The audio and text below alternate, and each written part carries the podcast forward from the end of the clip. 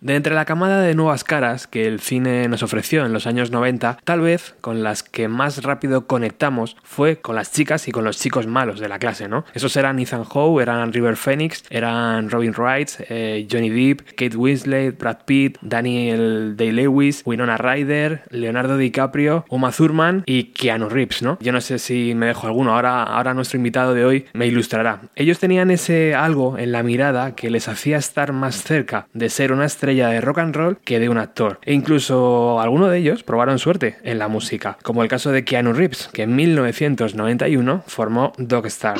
De él, de su banda y de sus películas hablaremos con Ángel Agudo. Pero antes vamos a escuchar un tema de Dogstar.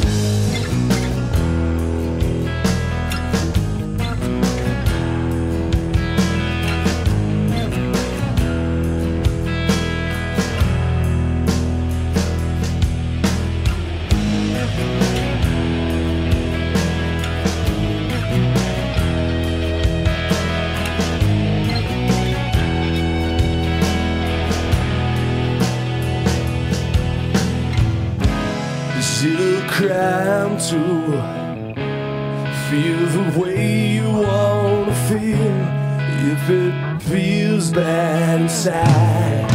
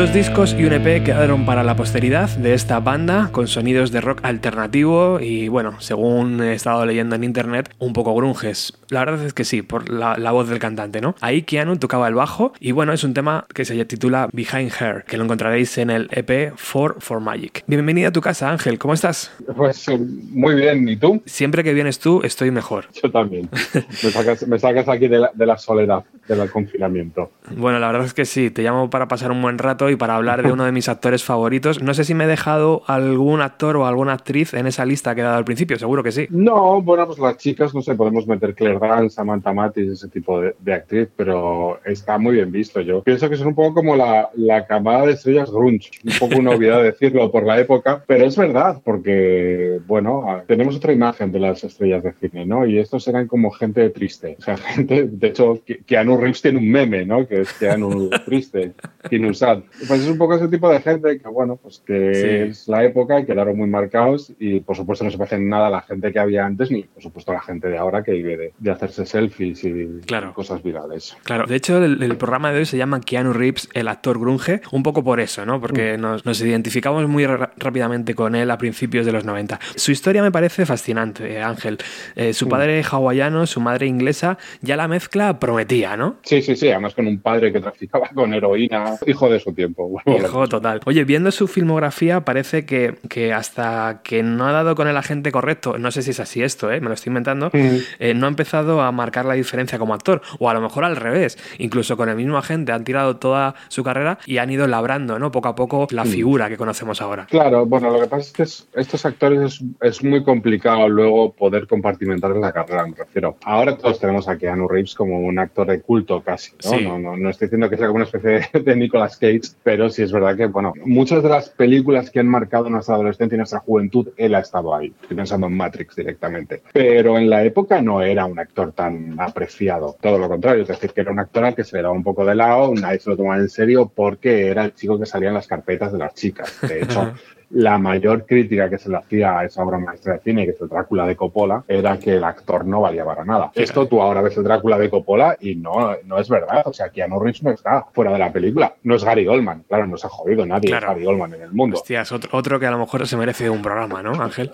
sí, Oldman. A lo mejor es algo generacional, ¿no? Que en los 90 se le veía así, claro. Sí, claro. Es, bueno, ha envejecido así y lo bueno está en que ahora nos le tomamos muy en serio gracias, claro, además a las películas de John Wick, ¿no? Nos Sí. hemos visto como que él tiene un humor sobre, sobre su propia carrera. Hmm. Pero bueno, ahora hablamos de él. Es un tío Sí. mucho más interesante de lo que podía parecer en aquella época. Tiene como unas películas muy comerciales, pero luego tiene como cosas muy, muy suyas y muy de actor. Sí. ¿Sabes si ha seguido con el mismo agente o ese dato no, no, no, no tengo, tienes? no tengo ni idea, pero supongo que habrá cambiado 20 veces, Sí. sobre todo después de un momento muy crucial en su carrera, que es Claro. eh, cuando rechaza el papel de Speed 2. Eso, eso quiero que me hables ahora. Yo creo que hay un Keanu antes y después de Matrix. Tal vez por eso, Ángel, vámonos un poco al inicio de todo esto, ¿no? Cuando empieza a construir su carrera, teatro, anuncios para televisión, cine para adolescentes. Pff, Youngblood, Instinto Sádico, bueno, era una cara guapa, era un chico exótico, por llamarlo de alguna forma, ¿no? Y bueno, pues sí, tiene como una.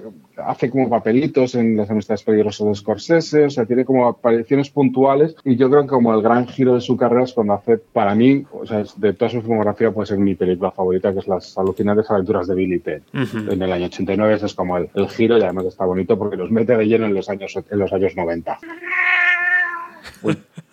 Creo que mi gato se ha colado en Bienvenido a los 90. Qué majo. Le gusta, ¿no? Keanu Reeves, parece ser.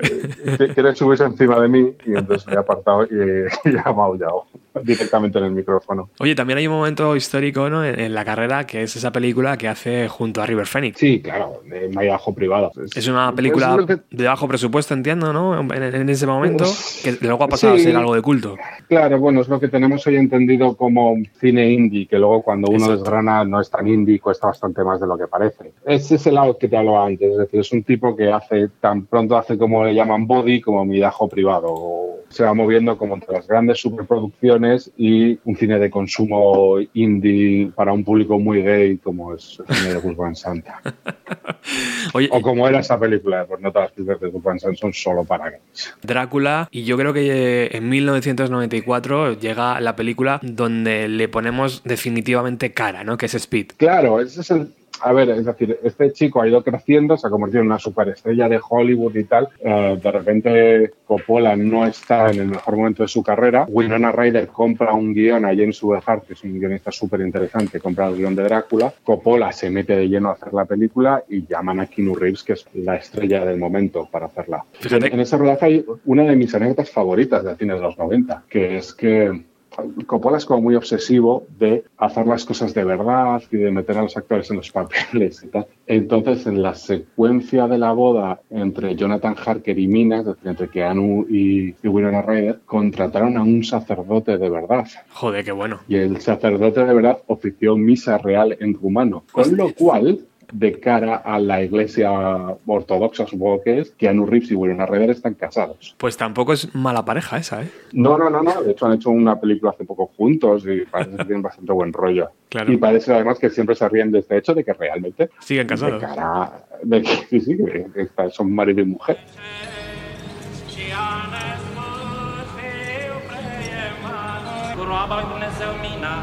Numele Tatălui și al Fiului și al Sfântului Duh.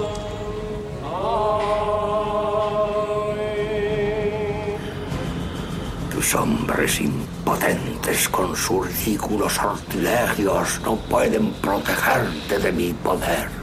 Cu una roaba lui Dumnezeu mina, cu rugul lui Dumnezeu Ionatan, în numele Tatălui și al Fiului și al Sfântului Duh. Te condeno a la muerte en vida, al hambre eterna, por la sangre viva. Llegamos a 1994, ese año maldito para el grunge, donde en abril fallece Cobain y donde, pues prácticamente la cara de Keanu está en todas las paradas de autobús. Sí, bueno, seguramente. Que hablamos de Speed, que fue como uno de esos taquillazos que cambia la historia de Hollywood. De hecho, casi parece una película hecha hoy día, ¿no? O sea, es una película que se movería muy bien a día de hoy en taquilla. Un autobús, una bomba puede estallar. El papel de héroe, que es, que es lo que ha explotado él bien a lo largo de su carrera, por lo menos en un trayecto de su carrera, y también sí. una compañera de viaje espectacular, Sandra Bullock, eh, que, que, que, parecía hecho el uno para el otro, ¿no? En esa película. Claro, y esto es muy divertido porque es casi la historia inversa. Es decir, en ese momento, Sandra Bullock es la actriz joven que está empezando a petarlo, ¿sabes? O sea, Sandra Bullock es la secundaria de la película, era una cara que en ese momento nadie conocía, que un par de años después cuando empiezas a tirar de ahí mientras dormías la red, echas para atrás la vista y dices, hey, era la chica del autobús. Entonces, bueno, es muy bonito porque es como el, el solapamiento de, de carreras. ¿Es, es, ¿Es, posible, Ángel, que surgiera el amor entre ellos ahí? No tengo noticias. También creo que Reeves un tío como poco transparente para estas cosas. ¿no? Siempre, se, sí. siempre, se, ha dicho que ha tenido un romance con Diane Keaton y creo que los dos juegan un poco al despiste de si es verdad o es mentira. Aquí ya en Speed se ve que el actor puede sujetar perfectamente una película, ¿no? Creo que a partir de ahí ya crece cada vez más, ¿no? Claro, o sea, él es, él es la apuesta comercial de la película, es el chico de Le llaman Body para hacer una, iba a decir superproducción, realmente no es tan superproducción Speed aunque lo parezca, pero bueno, sí para hacer como un blockbuster de sí. cine de acción, Keanu Reeves está cacha, se tira debajo de un autobús, hace cosas de, de un héroe, no es, no es el pequeño Buda, no es mucho ruido y pocas nueces, es otro tipo de película. Pregunta de examen, listillo. Hay una bomba en un autobús. En cuanto el autobús alcance los 80 kilómetros por hora, se activará. Y cuando baje de 80, estallará. ¿Qué harás? ¿Qué harás? Ahora. Él es la única solución. Ese terrorista acaba de pedir un rescate. Ha puesto una bomba en un autobús. Keanu Reeves. Dennis Hopper. Sandra Bullock. Pregunta de examen. Tienes una pistola apuntando a tu cabeza. ¿Qué haces? ¿Qué haces? Speed. Prepárese para la hora punta. La diferencia que yo veo ahí, Ángel, es que Keanu es un actor que sí, que es el héroe de la película, que se tira, que está cachas, que es joven, pero que transmite algo más que, que Mel Gibson, ¿no? Sí, es, es como, sí, es bueno, como yo- más nuestro. Es más de nuestra generación. Claro. El Mel Gibson es casi un héroe de los años 80, ¿no? Eh, Y alguien, alguien me decía hace poco que tenía más razón que un santo, que los héroes de los 80 son hijos de la cocaína. Son películas en las cuales hay un humor y hay un histrionismo muy de que todo el mundo en Hollywood está enfarlopado mientras hace esa película. De hecho, en La jungla de cristal uno de los malos se mete una raya directamente en pantalla, que es una cosa impensable hoy día. Fíjate. O sea, un estudio no, no, no permite ese plan, o sea, te echa en el momento en que entras a proponer que quieres a un personaje drogándose. Bueno, pues la diferencia era eso, esos eran de una cosa y estos dos antes eran los grunts, eran, tenían otro estilo. Tú te puedes imaginar perfectamente a Keanu Reeves, al personaje de protagonista de Speed, que en su casa lea un libro, por ejemplo. Eso no te lo puedes imaginar de John McClane en la jungla de cristal. John McClane tiene otros valores, pero no te imaginas a John McClane llegando a su casa diciendo, voy a leerme un libro. Me lo imagino abriendo una cerveza, eso sí. Exacto, exacto. Con el mechero. Oye, ¿qué pasó con Speed 2? Lo vio claro Keanu y dijo, no, a ver, eh, por ahí no quiero ir. Claro, es lo que hablábamos antes. Un tipo, o debe ser un tipo en la distancia corta bastante, bastante especial. Y él no debe haber estado nunca cómodo con este rol de superhéroe fornido y de hacer las mil y una y tal. Y debe ser que después de Speed no quería, no quería continuar, no quería hacer otra película de esas. Y dijo que no, al parecer sufrió todas las presiones del mundo. Y de hecho, prácticamente su carrera se va un poco al garete a la mitad de los años 90 por esto. O sea, que le ponen, ha atrevido- le, le ponen la cruz un poco. Absolutamente. O sea, si uno mira la carrera de Keanu Reeves entre Speed y Matrix, y además hay que recordar que él es casi la última opción de casting de Matrix. Hostia. O sea, cogen a Keanu Reeves porque no hay, no hay nadie más a quien puedan coger. Es un tío que ha pasado de lo más alto de Hollywood a lo más bajo. A lo más bajo, bueno, me refiero a decir, hace películas como Un paseo por las nubes. Sí. Es decir, que un tipo que pasa, a eso le llaman Body, con Patrick Swayze, hacer un paseo con las nubes con Aitana Sánchez Gijón, pues está muy guay, pero no, no parece la misma carrera. Antes de Matrix, eh, yo también recuerdo, Ángel, que había un par, de, un par de pelis que fueron muy comentadas. Yo no sé si de no excesivo presupuesto, pero Johnny Mnemonic Sí. eh, era como esa cosa rara, ¿no? De mediados de los 90 que pegaba muy bien en esa época porque no sabíamos muy bien hacia dónde íbamos, pero no lo recuerdo como una gran producción, ¿no? No, no, es una película pequeña de ciencia ficción, pero hablas de una de mis películas favoritas de los años 90. Es el No. pre-Matrix. No me extraña, tío. Claro que sí. Está muy bien visto porque alguien se dio cuenta que el futuro podía ir por Johnny Mnemonic. Es como una película de inspiración completamente oriental, o sea, parece como un manga. De hecho, salía Takeshi Kitano en la peli que se estrenó en Japón con más metraje del personaje. Es una película hecha antes de tiempo. De hecho, está guay porque el malo es Lundgren, ¿no? Antes que hablábamos de los héroes ochenteros, pues Sí. aquí está, ¿no? Es como que los héroes de los 80, ¿no? Es como He-Man. Sí, sí, O sea, sí. Era He-Man. Pues ahora se reconvierte en esta especie como de cine pre-cyberpunk. Aparecen ahí como viejas estrellas. Es un, es un peliculón, o al menos es como una película muy entrañable y muy para estudiar cuál era ese momento. Pero es verdad, o sea, era una película de Robert Longo no es ni mucho menos una superproducción. Año 2021. Transmitir información ya no es seguro. Los teléfonos, ordenadores y satélites son vulnerables. Pero existe una solución. Capacidad de almacenaje. Puedo guardar 80 gigas de datos en la cabeza. Introducir los datos en el cerebro de un correo humano, como Johnny Mnemonic. Preparado. Que sí sería más producción fue El abogado del diablo, ¿no? Pactar con el diablo. O Pactar con el diablo, perdón, Sí. que Al Pacino, ¿no? La de, la de Al Pacino, Charlize Theron, sí, pero sigue sin ser una película demasiado cara. Eh, es una película en la que Johnny, uy, Johnny, perdón, en la que Keanu Reeves tiene que renunciar a parte de su sueldo para que puedan fichar al Pacino. Bueno, eso, él, Un capricho. claro, él quiere retomar su carrera, quiere que se la tomen en serio. Está muy bien tener un duelo interpretativo en pantalla con Al Pacino. También es verdad que Al Pacino tampoco sale mucho en la película. Una película oscura, tío, una película que, que también le iba muy bien, o sea, que era como él, un abogado, ¿no? Que, que luchaba entre el bien y el mal y al final es, es Sí. poseído, ¿no? Sí, es curioso porque es una película como muy cínica para ese momento, Sí, ¿no? sí, es, sí. O sea, es un- la- el tipo de película que se hace después de la caída de Lehman Brothers, tipo de cosas. Es, es una peli muy curiosa. Y además la compañera, eh, si no recuerdo mal en esa película, ¿era ya mm, Charlize Theron o no? Era Charlize Theron Sí, ¿verdad? su mujer. Que luego repetirían años después. ¿Por qué tienes que cargar con ese maldito saco de piedras? ¿Por Dios? ¿Porque sí? Por Dios. Está bien. Te daré información de primera mano acerca de Dios. A Dios le gusta observar. Es un bromista. Piénsalo. Dota al hombre de instintos. Os da esta extraordinaria virtud y que hace luego los utiliza para pasárselo en grande, para reírse de vosotros al ver cómo quebrantáis las reglas. Él dispone las reglas y el tablero y es un auténtico tramposo. Mira, pero no toques. Toca, pero no pruebes. Prueba, pero no saborees. y mientras os lleva como marionetas de un lado a otro, ¿qué hace él? Se descojona, se parte el culo de risa. Es un payaso. Es un sádico. Es el peor casero del mundo. ¿Y adoráis eso? Nunca. Mejor reinar en el infierno que servir en el cielo, ¿verdad? ¿Por qué no? Yo tengo los pies sobre el mundo desde que comenzó este puto juego. He alimentado todas las sensaciones que el hombre ha querido experimentar. Siempre me he ocupado de lo que quería y nunca le he juzgado. ¿Por qué? Porque nunca le he rechazado. A pesar de todas sus imperfecciones, soy un devoto del hombre. Soy un humanista. Puede que el último humanista. ¿Quién en su sano juicio, Kevin, podría atreverse a negar que el siglo XX ha sido mío por completo? Todo mío, Kevin. Todo mío. Mío. Estoy pletórico. Ha llegado mi oportunidad. Nuestro momento.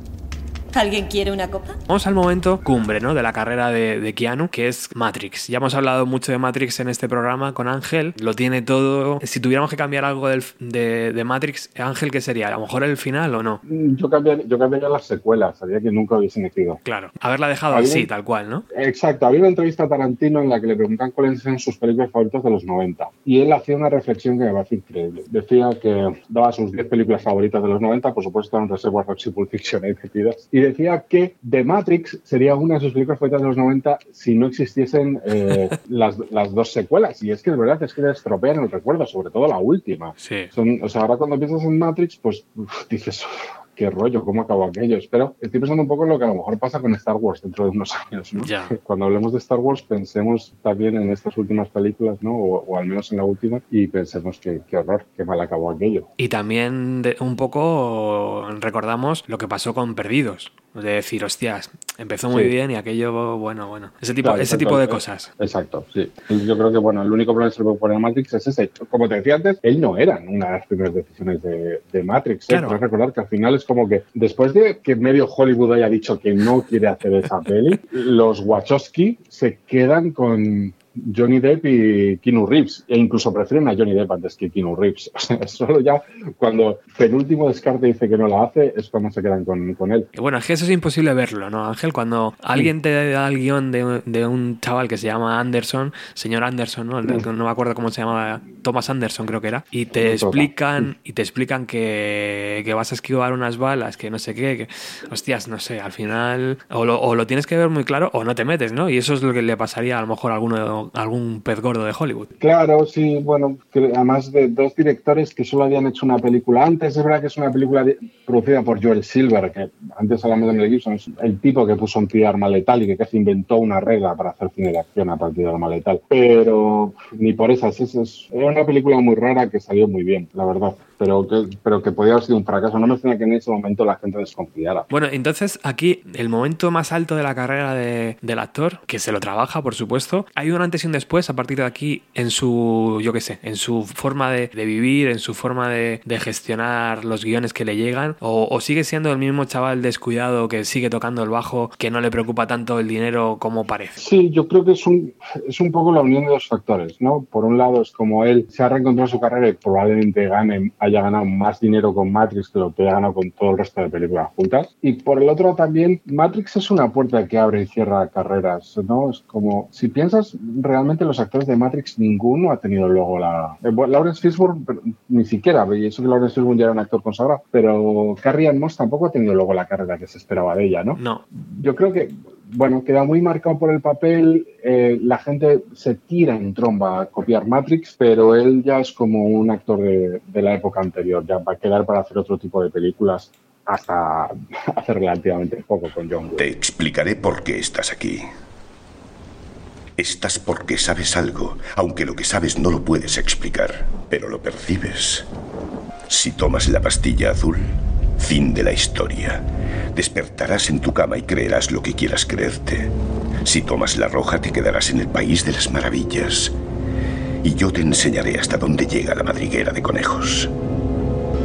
Recuerda, Lo único que te ofrezco es la verdad, nada más. Después de Matrix, ¿qué, no- qué nos llega eh, importante en su filmografía? Nada, o sea, es como, bueno, son películas que uno puede recordar, Premonición, Hardball, cosas como pequeñas. Creo lo más, lo más famoso quizás sea, por un lado, cuando menos te lo esperas, y que es la película esta en la que coincide con Diane Keaton, y por otro lado, Constantine, que también es como una película que se adelanta un poco, ¿no? Ahora que está como de moda adaptar superhéroes y cómics, pues en su momento fue John Constantine, que era, si, si lo recuerdas, era un detective muerto por un cáncer de pulmón que va más allá y e investiga cosas. Bueno, pues yo creo que es el momento de, de hablar también de, de Becky, que es la segunda banda de Keanu Reeves, después de, de romper Dog Star, esa banda que duró desde Ujú. 1991 hasta prácticamente el año 2000, pues él sigue tocando el bajo. Mucha gente cree que es el cantante también de la banda, pero no. Dog Star tocaba solamente el bajo. De hecho, si vais a YouTube, veréis que en algún momento canta y no es lo mejor que hace Keanu.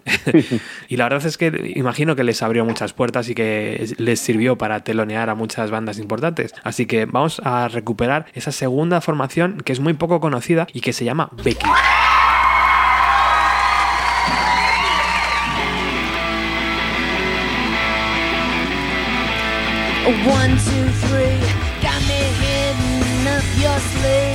Now I think I'm vanishing.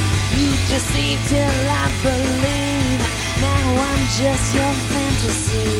Curse the woman that I see. All of my propriety. Time for me to take the lead. Time for me to break the leash. And hey.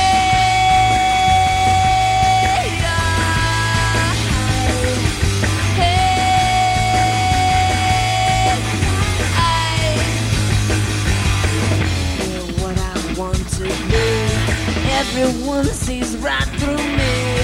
Time for me to take the lead. Time for me to break the leash.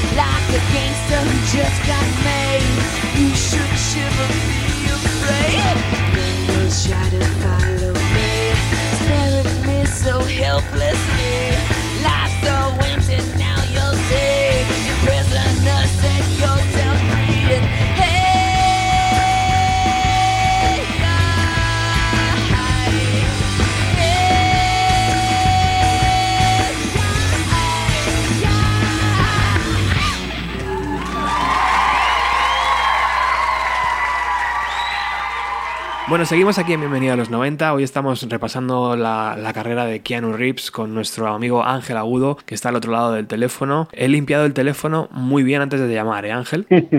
Muy bien, yo, yo casi que también. Y todo el día limpiando el ordenador, limpiando todo.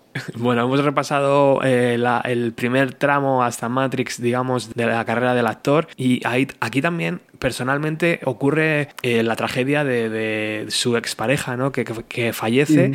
Y de repente nos encontramos, pues lo que hablábamos antes, los memes de Keanu Reeves en un parque sentado él solo. Eh, Keanu Reeves viajando en el metro, cosas que generalmente un actor no suele hacer, ¿no? Y él, Mm. él está ahí comiéndose una manzana en un parque, ¿no?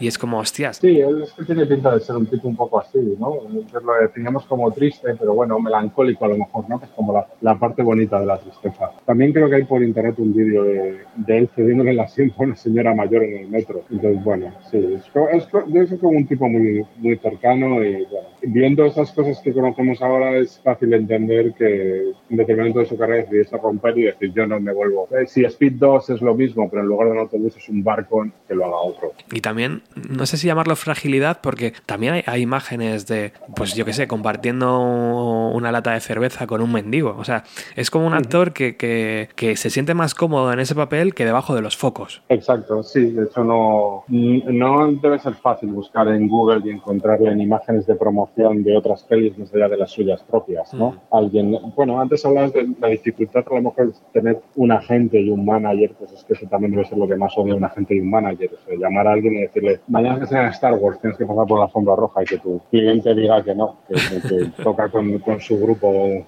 por la noche en un garito. Claro. También es verdad que después de Matrix y teniendo la vida solucionada, pues ya es más fácil, pues sí, ir haciendo cine, ¿no? Para que, porque es tu pasión y, y te mueve por dentro hacer películas si eres un actor, pero ya puedo decidir yo, ¿no? Ya no, no tengo que llamar yo a puertas, sino es, es al revés. O sea, ya la industria me llama a mí. Y ahí llegamos a- al año 2014, creo que fue, con John Wick, ¿no? Que es el segundo o el tercer gran papel que hace, ¿no? Sí, bueno, y es como el primer gran papel de como de esta tercera fase de su carrera, ¿no? Es decir, bueno, pues hasta entonces Keanu Reeves ha sido la estrella de los 90, ha cerrado los años 90 con Matrix, incluso intenta hacer como sus pinitos como director, bueno, ha pasado por mil y después como de lo que fue el espejismo de los mercenarios, que era vamos a coger a las viejas estrellas para demostrar que siguen en forma o Sí. vamos a darles como una segunda juventud, alguien decide que Keanu Reeves tiene un aspecto muy de ser una estrella, este tipo de estrella de acción. Y además es un actor que ha envejecido bastante bien. Todavía tiene buen- buena melena. También hay una confabulación en internet diciendo que, que es inmortal porque no envejece. O sea, porque tú le ves desde el del año 94 a aquí y parece, bueno, ha cambiado, pero muy poquito. O sea, que envejece bien el tío. Sí, sí, sí, de hecho creo que es de estos que tiene como vídeos, ¿no? O fotos, perdona, como sacadas del siglo XIX para demostrar que es un vampiro y que es, y que es inmortal. Tiene, tiene que ser divertido. Y John Wick es una película que ya entramos en, en la fase esta donde los superhéroes y las, y las grandes marcas de como Marvel y tal dominan el cine. Ya es de esta historia de la que estamos hablando en John Wick. Hay una cosa súper interesante en los primeros años 2000, que es una peli que se llama eh, Una historia de violencia, de, de David Cronenberg. ¿Te acuerdas de Jerarquía con, con Viggo Mortensen? Una historia de violencia hace como un punto y aparte muy serio en el thriller y en el cine negro norteamericano. Porque hasta entonces tú piensas, Atraco Perfecto, La Jungla de Asfalto, son películas en las cuales alguien llega a una ciudad, da un golpe, atraca una carrera de caballos, atraca un banco enorme y su gran ilusión es huir con la chica que ha conquistado, huir al campo, huir a, a lo rural, ¿no? Huir, el sueño americano de he conseguido mi dinero, ahora voy a fundar una familia. Eh, Lo que hacía una historia de violencia era dar un paso más allá decir, vale, pues esta es la historia del tipo que se fue al campo. Esta es la historia del tipo que empezó una nueva vida. Esta es la historia del personaje donde terminan los grandes clásicos de Hollywood. Eso rompió muchos esquemas. Eh, eh, Porque una historia de violencia es como una película intimista, es una película de acción intimista. Es- Eso es lo que recoge John Wick directamente. Cuando ese modelo funciona, estos tipos que hacen John Wick, que vienen además como de ser especialistas en cine de acción, construyen como la versión cómic de aquello. Ah, Y eso que una historia de violencia ya un cómic, pero bueno, como la de disparos, adrenalina, casquillos de bala. Es eso, es como la evolución del cine clásico de Hollywood, de, pues eso, el Humphrey Bogart, John Huston, llegados a, a este punto de los años 2000 y, y- muchísimo, en el cual todo ha pasado ya por los filtros de los superhéroes. Y, y que en algún momento tendrá fecha de caducidad, ¿no crees? Sí, probablemente. No se sabe muy bien hacia qué va a evolucionar el cine. No sé incluso si va a existir el cine después de la pandemia del coronavirus. Pero sí, obviamente esto cambiará. Pero está muy bien porque cuando se estudia un poco cómo era el cine de acción estos años, creo que John Wick es un ejemplo excelente de Claro. cómo se plantea una saga, de cómo es- cuál es el punto de partida de, de- de la franquicia John Wick y que creo que tiene mucho interés el hecho de que sea precisamente Keanu Reeves su protagonista. Bienvenido a Roma. ¿Un acto protocolario o un acontecimiento social? Social. ¿Cuántos botones? Dos. ¿De qué estilo? Táctico. Señor Wick, disfrute de la velada. Es un placer volver a verle.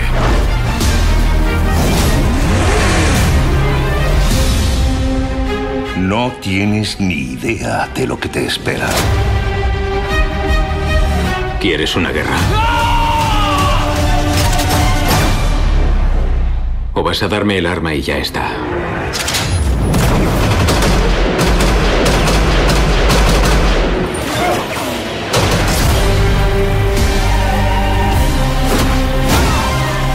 Quien venga.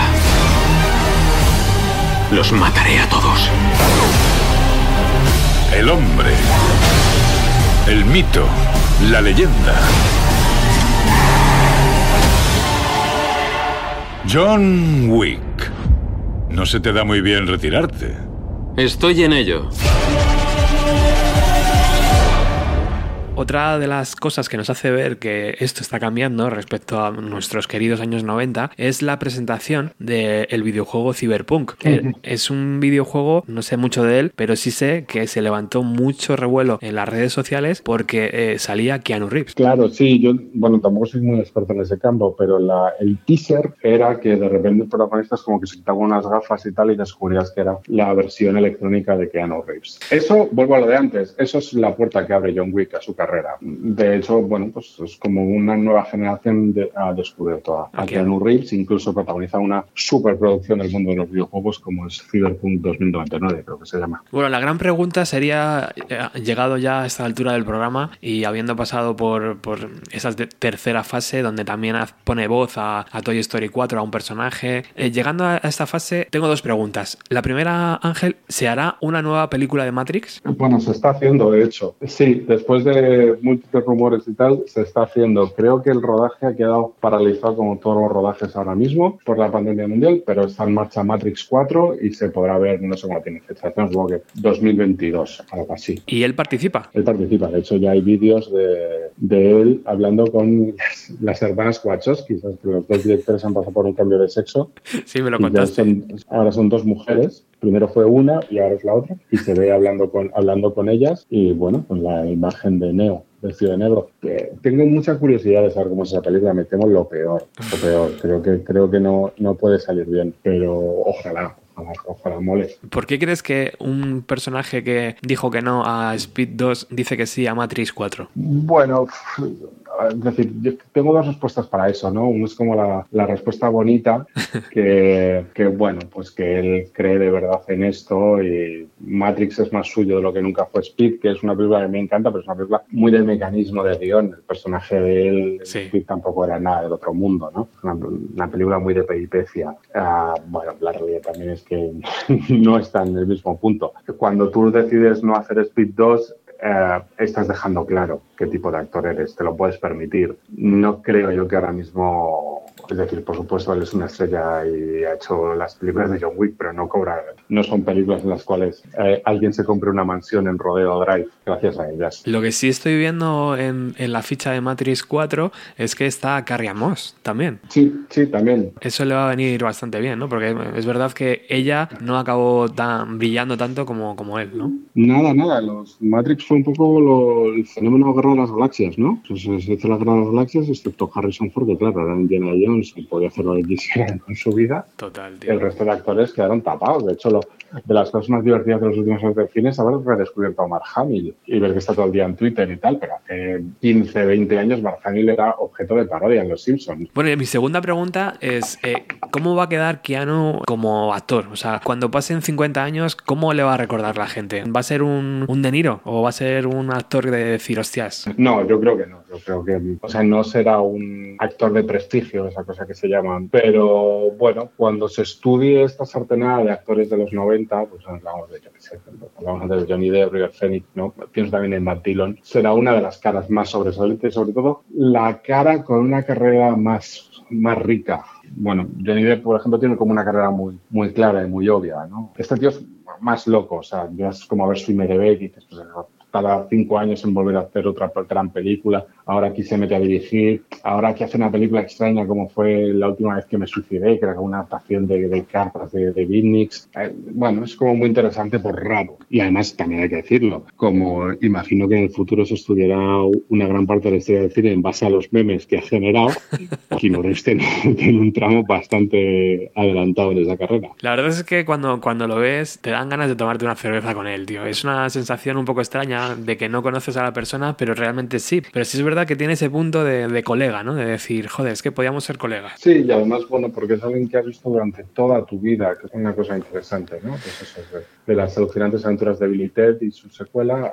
a ahora. Sí. Has hecho casi el arco completo de su mano. Y me da la sensación, tío, que con sus 55 años, sus 55 palos que tiene, que siga haciendo películas de acción, pues no sé. O sea, es verdad que, claro, esos actores se cuidan mucho, que tienen otro tipo de horarios diferentes a los nuestros, pero habrá un momento en que diga, mira, yo ya no me quiero tirar al suelo. Sí, sí, sí, totalmente. totalmente. La en la, esta que está rodando, bueno, creo yo ya está rodada, está a punto de estrenar, o sea, debe estrenarse en algún momento de, de este año, del año que viene, que es la tercera parte de Billy Ted. Creo haber leído que da un concierto él junto con Alex Winter y que, o sea, que lo hicieron de verdad, llenando de público un auditorio de gente y que el tío se, se marcó un conciertazo ahí para que lo rodaran. Bueno, pues eh, antes de cerrar el programa con una canción de Doc Star, de la primera banda de Keanu Reeves, vamos a hacer un pequeño resumen, si te parece, Ángel, en estos días de confinamiento que, que tenemos más tiempo para ver cine. Eh, vamos, a, vamos a recomendar tres películas, si te parece bien, de su filmografía, eh, tres esenciales, de decir, the best, the best of, ¿no? O sea, esto es lo que tienes Ajá. que ver de Keanu sí o sí. ¿Qué- ¿Con cuál empezaríamos, Bueno, por ejemplo? Yo empezaría con las alucinantes aventuras de Billy. Creo que es la primera película en la que él es como una cara muy reconocible. Es como una joya un poco olvidada y gamberra. Tiene mucho que ver con su faceta musical, porque él hace de un chaval junto con su mejor amigo que quieren triunfar en el mundo del rock y lo que van a hacer es viajar en el tiempo. Es como la versión, la versión crápula y bacarra de Regreso al Futuro, por decirlo de alguna forma. Eh, yo empezaría por ahí, después me iría Bueno, he dicho tres, más. pero a lo mejor puede ser cuatro, ¿vale? O cinco, no Vale, sé. si me dejas decir, vale. El Drácula de Coppola como la, la gran película monumental que es. Speed, porque habla muy bien de lo que era el cine de acción de determinada época, hecho sin efecto especial y tal. Y bueno, Matrix. Matrix porque es la película más importante de principios de este siglo, aunque realmente se hizo en el año 99. Además, Matrix, tengo la sensación, hace mucho que no la veo, pero tengo la sensación que es una película que no te cansa. O sea, que puedes volver a ver dentro de eh, seis meses, ocho meses y bueno, Sí, yo tengo un poco de miedo que haya. que lo que pasa es que, bueno, pues los chavales más jóvenes que no la vieron en su momento ahora realmente han visto 200 películas que, que cogen cosas de ella. Posiblemente, o sea, sea igual de espectacular el bullet time y todo esto, aunque ya lo hayas visto. Pero bueno, a lo mejor la historia esta del hacker y tal no se entiende tan bien ahora, porque era una cosa como muy de los años 90, ¿no? Los hackers, cosa rara. sí, O sea, esa ahora sería- habría que hacer una película sobre influencers. que eran un poco el Robin Hood de los 90. Claro, sí, de hecho, bueno, estaba aquella película de hackers, que Claro. había Angelina Jolie súper joven, hizo un montón. Antes hablamos de Sandra Bullock, que hizo La Red, ¿no? Que era, Sí. era, era una hacker en, que se ponía en bikini con Es un verdad. radio modem en la playa, era una locura aquello. Qué conexión, madre mía. Oye, y, y de los actores que hemos hablado al principio, Ethan Hawke, bueno, DiCaprio le he puesto ahí, pero a lo mejor no debería estar ahí, porque, bueno, él ha tenido su propia carrera exitosa casi desde el principio. Pero de los, esos actores, Johnny Depp, Keanu Reeves, incluso Winona se cayó, tío, en un momento dado, desapareció. Eh, yo Sí. no sé, ah, yo creo que Keanu es de los que mejor lo ha llevado todo, ¿no? Sí, sí, Por, de- por llamarlo de alguna forma. Claro, piensa una cosa, piensa en cómo reaparece Winona Ryder en Stranger Things y cómo reaparece Keanu Reeves en John Wick. Creo que eso cuenta muchas cosas de lo que es una carrera de uno y la de otra, ¿no? Claro. Winona Ryder cuando aparece en Stranger Things es mejor no ver lo que hace, porque se le está poniendo por nostalgia, está como desquiciada y tal. Estaba también aquellos memes de ella cuando reciben eh, los premios estos, ¿no? Que ella está como fuera de sí totalmente. Da un poquito de pena pensar en quién fue Winona Ryder y para lo que ha quedado ahí. Sin embargo, lo de Keanu Reeves es con toda la dignidad del mundo, hace una película con un cinismo terrible, que es de habéis matado a mi perro que me lo regaló mi mujer muerta, Es ahora verdad. vais a morir hijos de puta. O sea, esa, esa premisa tan maravillosa, pero que bueno, que es una locura. Oye, ahora que estoy viendo la lista, otro de los actores que también me impresionó mucho y creo que ha sido súper recto en su carrera y que ha hecho lo que le ha salido de los, de los cataplines fue Daniel Day-Lewis, tío. Sí. Ese es un actor que siempre, siempre que ha aparecido en la pantalla, mis ojos no se pueden quitar. O sea, me llama mucho la atención cómo, cómo ha trabajado y de hecho su final de carrera también, según leí hace poco, dijo, mira, esta va a ser mi última película y ya está, y ya no hago más. Sí, me- suena que no es la primera vez que lo dice, pero sí es verdad que es un tipo que está como en, que está como en el pasillo de salida de todo esto. ¿Está haciendo un Tarantino o qué? No lo sé, no tengo ni idea. No, quiero decir que está haciendo como Tarantino, que decir, no, esta es mi Ah, última sí. película y al final no sabemos... Sí, sí, sí, bueno, creo que es un juego al que ha jugado mucha gente. Y, Claro. y hay mucho músico que también ha jugado a eso. ¿no? Sí, bueno, ya no, ya no grabo más. Y hay grupos de música que vuelven todos los años, aunque quieres que los das por cerrados, vuelven todos los años. Ahí tenemos la lista que nos ha dejado Ángel con esas cuatro películas que en estos días podemos volver a recuperar de Keanu Reeves. Para finalizar, antes de poner la, la- la canción de Dog Star, ah, yo tengo un grupo de Telegram, Ángel, en, de Bienvenida a los 90 y, y sabes que ahora están las, ¿cómo se llaman, tío? Los iconos estos que, que tienen personajes famosos. No sé, no, Sí. sé, no sé realmente cómo se llaman. Bueno, pues uno de mis iconos favoritos es el de Keanu haciendo un corazón, dando el ok o yo que sé, haciendo tonterías, ¿sabes? Muy entrañable. Claro, pero es que, bueno, es un poco lo que hablábamos antes, ¿no? De por cerrar de alguna forma. Cuando eres famoso en esta generación que gobierna ahora el mundo o gobierna los gustos, te transformas en un meme, te transformas en, en una, en una imagen mutante de Internet. La mayor prueba de que Keanu Reeves ha llegado a lo más alto a lo que se puede llegar es precisamente eso. Sí, sí, si no eres un meme, no eres nadie, ¿no? A ver, sí, sí, cuando en el buscador de GIF tú no te, no te encuentras, en el buscador de GIF del WhatsApp no te encuentras, no eres realmente famoso. Puede ser otra cosa, pero no eres, no eres una estrella de la red. Ángel Agudo, ha sido un placer estar este ratillo de radio contigo. Hemos repasado muchas películas interesantes y las que vienen. Me da mucho miedo a mí también lo de Matrix 4, pero en cuanto ya esté para ver, pues habrá que hacer otro programa. Sí, podríamos hacer un programa en directo viéndola.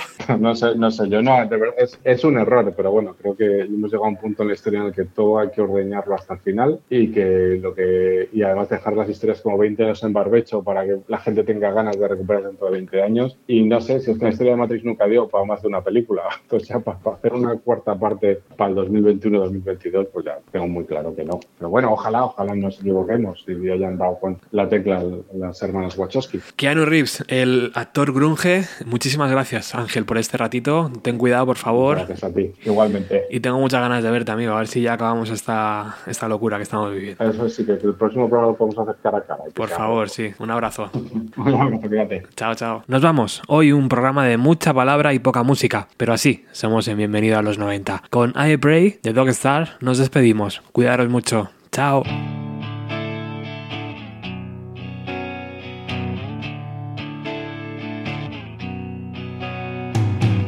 Talking cold, closing in. I feel something new begin. Is it flower that begins to bloom? Or is it history repeating too soon?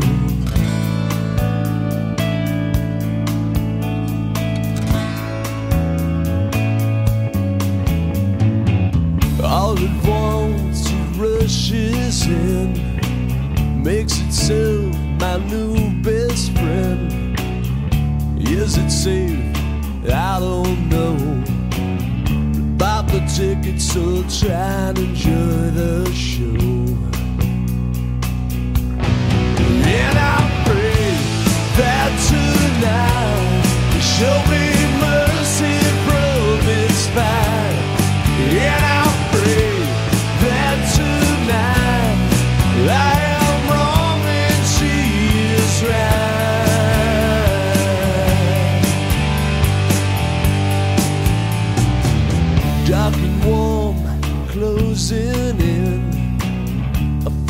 something strange within.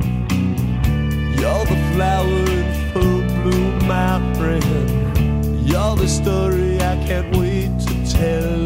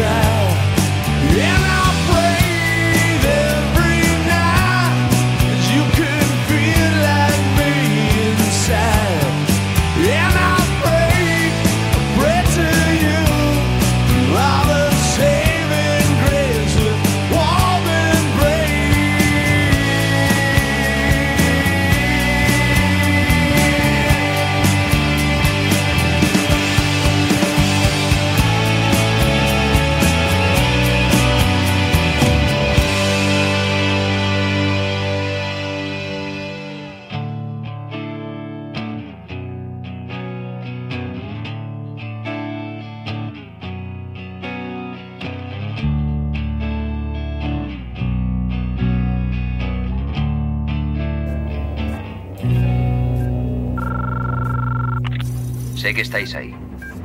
Percibo vuestra presencia. Sé que tenéis miedo. Nos teméis a nosotros. Teméis el cambio. Yo no conozco el futuro. No he venido para deciros cómo acabará todo esto. Al contrario, he venido a deciros cómo va a comenzar. Voy a colgar el teléfono. Y luego voy a enseñarles a todos lo que vosotros no queréis que vean. Les enseñaré un mundo. Sin vosotros. Un mundo sin reglas y sin controles, sin límites ni fronteras. Un mundo donde cualquier cosa sea posible. Lo que hagamos después es una decisión que dejo en vuestras manos.